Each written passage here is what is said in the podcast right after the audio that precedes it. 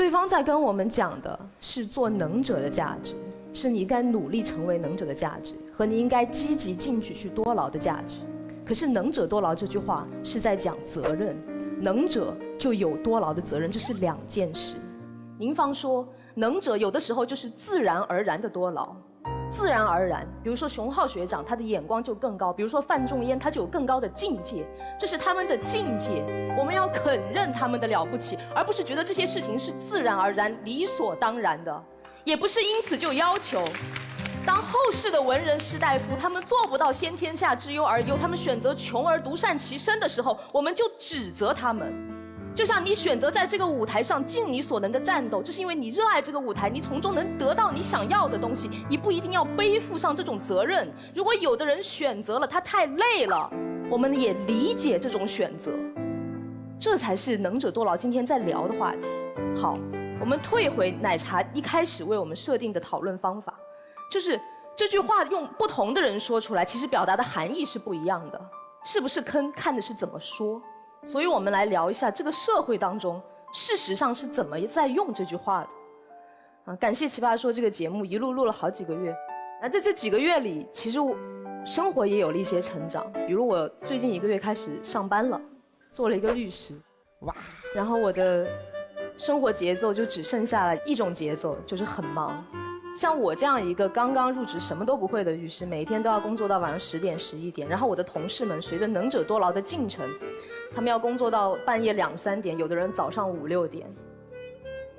我们就有一个深深的困惑：这律所怎么就不能多请点人呢？你说能者多劳，就是我们这些幸运的找到了工作的人，有没有能到？就是茫茫人海中那么多从法学院毕业而又失业了的人，就没有几个人能跟我们分担痛苦、并肩作战吗？同样一个专业毕业的人，为什么有的人忙到生活中只剩下了工作，有的人始终没找到工作？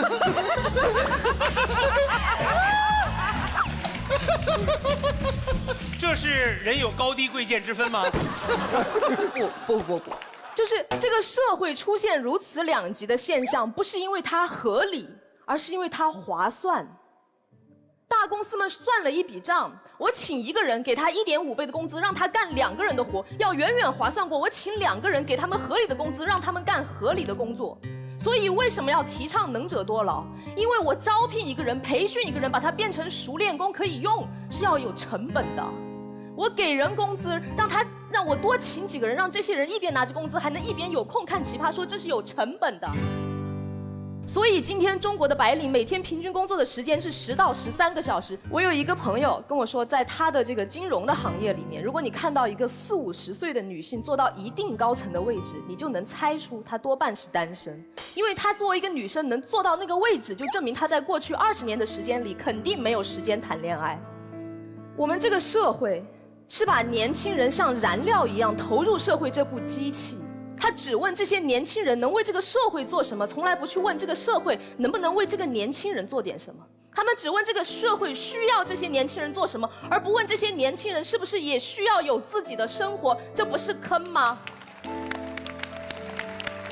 您方可以说这种方式显得比较有效率，可是它不是你我这些平凡人的效率，这是公司的效率、老板的效率、资本的效率。如果这些决策者真的在意的是这个社会的效率，他们不会让能者多劳。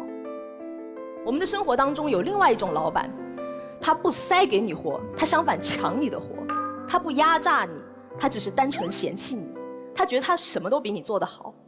这种人一般出现在白手起家的创业者，他们通常真的什么都会做，以及刚刚升职的中层管理者，他们急于显示自己什么都会做。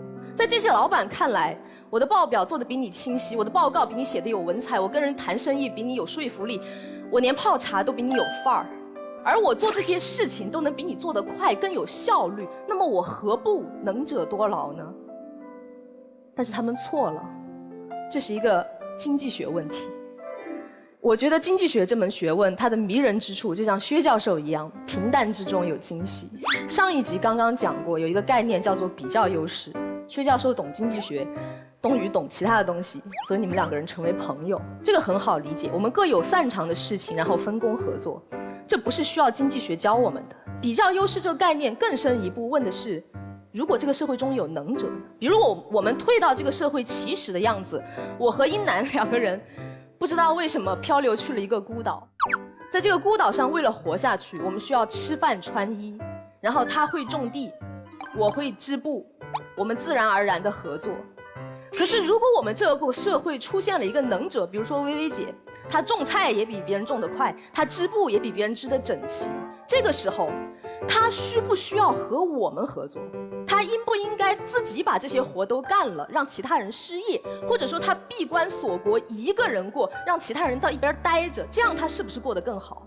这就好像两百年前中国的乾隆皇帝对着英国的傣史说：“我们是天朝上国，我们做什么都比你做得好，我们跟你做生意就是在施舍你，我自己过过得更好。”可是历史证明他错了，因为他不懂经济学。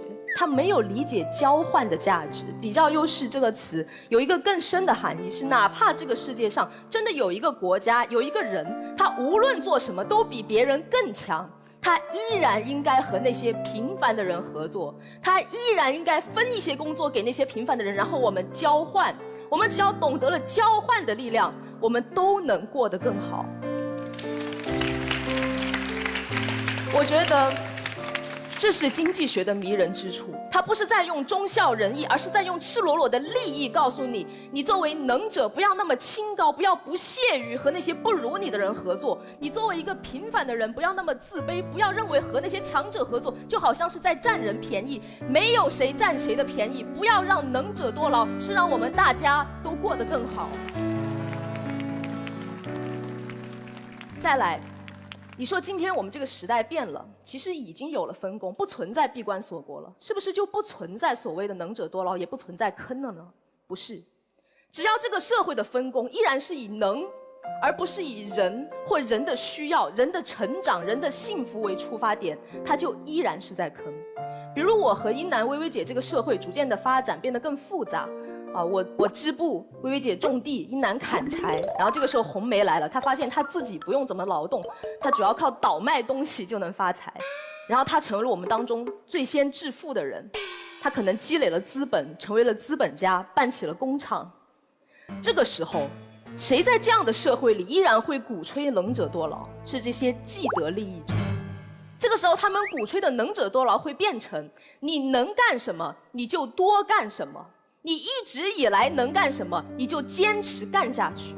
他会希望英男永远是一个勤勤恳恳的伐木工人，为他提供廉价的原材料，而不是自己去办工厂来和他竞争。这就好像在今天国际贸易的体系里，那些西方的国家希望非洲的国家永远为这个世界提供廉价的原油，提供廉价的工厂，而不是去和他们竞争设计、竞争创意、竞争发明创造。能者多劳这个概念，在这个时候更可怕的，不是说能者就应该多劳，而是变成了能者才可以多劳。有的事情就只有能的人才能去做，这个社会当中就只有一部分人才应该出去闯荡、出去工作、出去读书，另一部分人就只能在在家里看孩子。这个社会上就只有一些国家适合搞研发，另一些国家就永远做世界工厂。这就好像。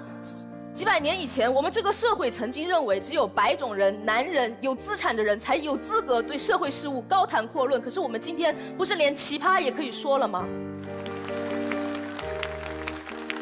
能不能不是一种静态？没有谁天生就能。可是我们怎么样变成一个能的人？不是我已经很擅长了，然后我继续去做，而是我让那些不能者、无能者、不擅长的人也得到机会去试一试。每一个平凡的大学生、职场的新人、弱势的小国家，他们这些不能者多劳都能得到自己的机会。我们这个社会看的不是效率，不只是分工，也看每一个人的幸福，每个国家的成长，也看公平跟正义。这个没有坑的世界，会是一个更美好的世界。谢谢。